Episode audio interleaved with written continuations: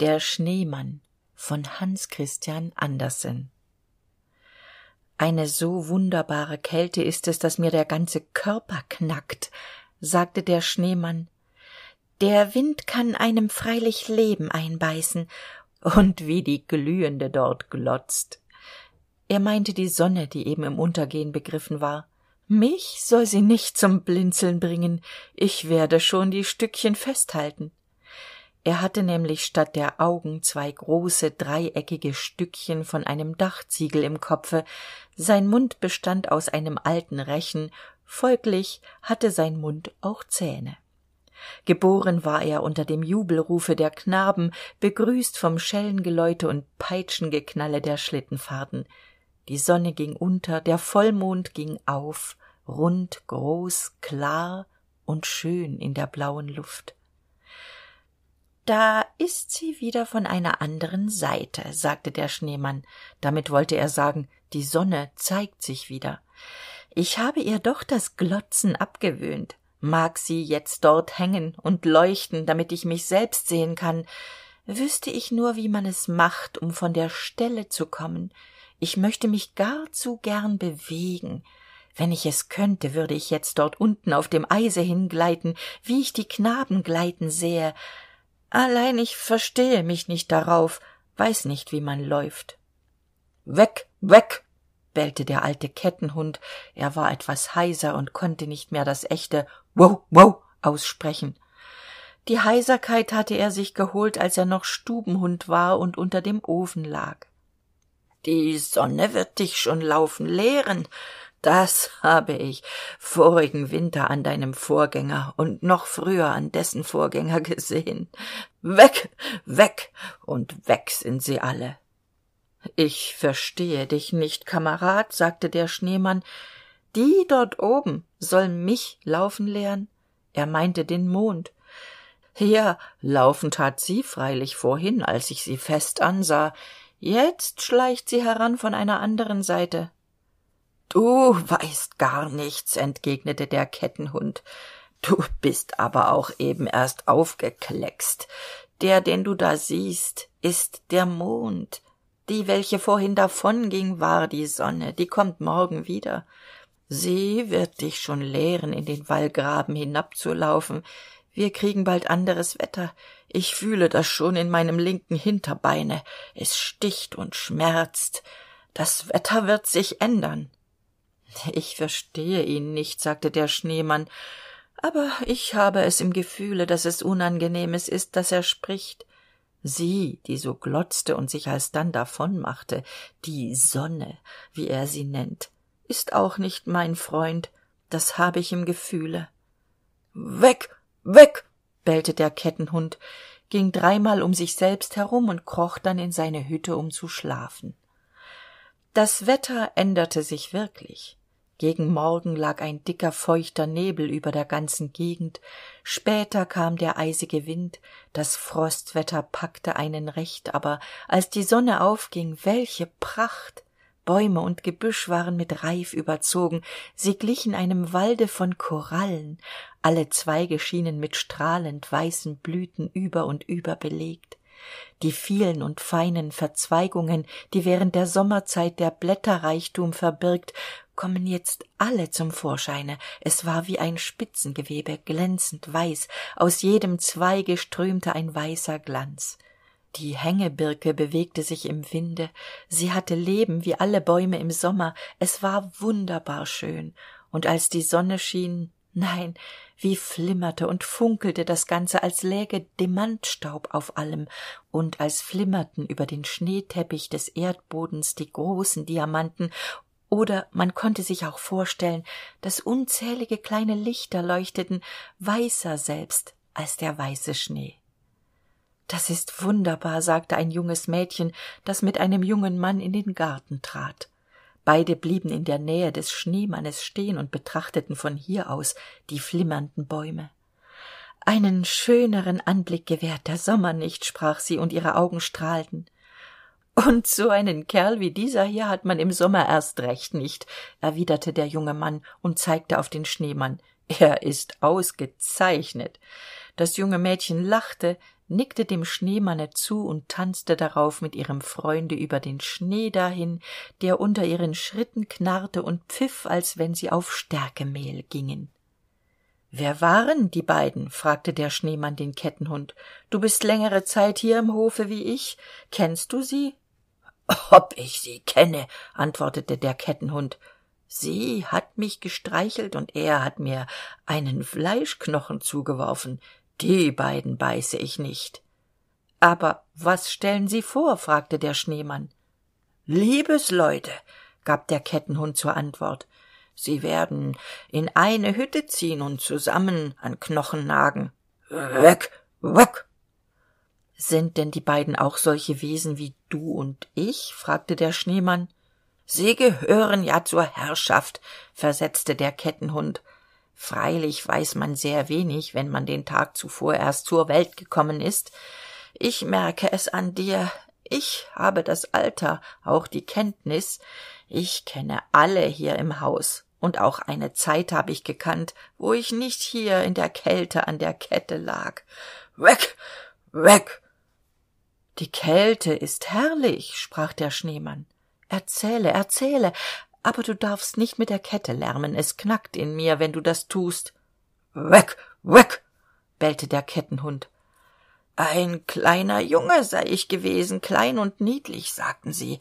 Damals lag ich in einem mit sammet überzogenen stuhle dort oben im herrenhause im schoße der obersten herrschaft mir wurde die schnauze geküsst und die pfoten wurden mir mit gesticktem taschentuch abgewischt. Ich hieß ami lieber süßer ami. Aber später wurde ich ihnen dort oben zu groß und sie schenkten mich der haushälterin. Ich kam in die kellerwohnung. Du kannst in sie hineinsehen von dort aus wo du stehst. Du kannst in die kammer hinabsehen wo ich herrschaft gewesen bin denn das war ich bei der haushälterin. Es war zwar ein geringerer ort als oben aber er war gemütlicher.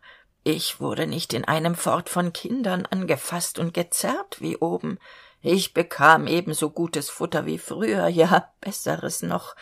Ich hatte mein eigenes kissen und ein ofen war da. Der ist um diese zeit das schönste von der welt ich ging unter den ofen konnte mich darunter ganz verkriechen. Ach von dem ofen träumt mir noch. Weg weg! Sieht denn ein ofen so schön aus? fragte der schneemann. Hat er ähnlichkeit mit mir? Der ist gerade das gegenteil von dir. Rabenschwarz ist er hat einen langen hals mit messingtrommel er frißt brennholz das ihm das feuer aus dem munde sprüht. Man muss sich an der seite von ihm halten nahe dabei ganz unter ihm. Es ist sehr angenehm. Durch das fenster wirst du ihn sehen können von dort aus wo du stehst. Und der schneemann schaute danach und gewahrte einen blank polierten gegenstand mit messingner trommel das feuer leuchtete daraus von unten her. Dem schneemann wurde ganz wunderlich zumute. Es überkam ihn ein gefühl er wusste selbst nicht welches. Er konnte sich keine rechenschaft von ihm geben. Aber alle menschen wenn sie nicht schneemänner sind kennen es. Warum verließest du sie? fragte der schneemann. Er hatte es im gefühle dass es ein weibliches wesen sein musste wie konntest du nur einen solchen ort verlassen ich musste wohl sagte der kettenhund. Man warf mich zur tür hinaus und legte mich hier an die kette. Ich hatte den jüngsten junker ins bein gebissen weil er mir den knochen wegstieß an dem ich nagte. Knochen um knochen. So denke ich. Das nahm man mir aber sehr übel und von dieser zeit an bin ich an die kette gelegt und habe meine stimme verloren. Hörst du nicht dass ich heiser bin? Weg weg ich kann nicht mehr so sprechen wie die andern hunde. Weg weg! Das war das ende vom liede. Der schneemann hörte ihm aber nicht mehr zu. Er sah immerfort in die kellerwohnung der haushälterin in ihre stube hinein wo der ofen auf seinen vier eisernen beinen stand und sich in derselben größe zeigte wie der schneemann. Wie das sonderbar in mir knackt sagte er werde ich nie dort hineinkommen es ist doch ein unschuldiger wunsch und unsere unschuldigen wünsche werden gewiss in erfüllung gehen. Ich muss dort hinein ich muss mich an sie anlehnen. Und wenn ich auch das fenster eindrücken sollte dort hinein wirst du nie gelangen sagte der kettenhund. Und kommst du an den ofen hinan so vergehst du. Weg weg! Ich bin schon so gut wie weg erwiderte der schneemann. Ich ich breche zusammen glaube ich den ganzen tag guckte der schneemann durchs fenster hinein. In der dämmerstunde wurde die stube noch einladender. Vom ofen her leuchtete es mild gar nicht wie der mond nicht wie die sonne nein nur wie der ofen leuchten kann wenn er etwas zu verspeisen hat. Wenn die stubentüre aufging stand ihm die flamme zum munde heraus. Diese gewohnheit hatte der ofen. Es flammte deutlich rot auf um das weiße gesicht des schneemannes es leuchtete rot seine ganze brust herauf. Ich halte es nicht mehr aus sagte er wie schön es ihm steht die zunge so herauszustrecken. Die nacht war lang. Dem schneemanne wurde sie aber nicht lang. Er stand da in seine eigenen schönen gedanken vertieft und die froren dass es knackte am morgen waren die fensterscheiben der kellerwohnung mit eis bedeckt. Sie trugen die schönsten eisblumen die nur ein schneemann verlangen konnte. Allein sie verbargen den ofen. Die fensterscheiben wollten nicht auftauen. Er konnte den ofen nicht sehen den er sich als ein so liebliches weibliches wesen dachte. Es knackte und knickte in ihm und rings um ihn her. Es war gerade so ein frostwetter an dem ein schneemann seine freude haben muss er aber freute sich nicht. Wie hatte er sich auch glücklich fühlen können? Er hatte ofensehnsucht. Das ist eine schlimme krankheit für einen schneemann sagte der kettenhund. Ich habe auch an der krankheit gelitten aber ich habe sie überstanden. Weg weg bellte er. Wir werden anderes wetter bekommen fügte er hinzu. Das wetter änderte sich. Es wurde tauwetter dieses nahm zu der schneemann nahm ab. Er sagte nichts er klagte nicht. Und das ist das richtige zeichen. Eines morgens brach er zusammen und siehe es ragte etwas wie ein besenstiel da wo er gestanden hatte empor. Um den stiel herum hatten die knaben ihn aufgebaut. Ja jetzt begreife ich es jetzt verstehe ich es dass er die große sehnsucht hatte sagte der kettenhund da ist ja ein eisen zum ofenreinigen an dem stiele. Der schneemann hat einen ofenkratzer im leibe gehabt. Das ist es was sich in ihm geregt hat. Jetzt ist es überstanden. Weg weg. Und bald darauf war auch der winter überstanden. Weg weg bellte der heisere kettenhund. Aber die mädchen aus dem hause sangen waldmeister grün hervor aus dem haus. Weide die wollenen handschuhe aus. Lerche und kuckuck singt fröhlich drein. Frühling mit februar wird es sein. Ich singe mit kuckuck quivitt komm liebe sonne komm oft quivitt und dann denkt niemand an den schneemann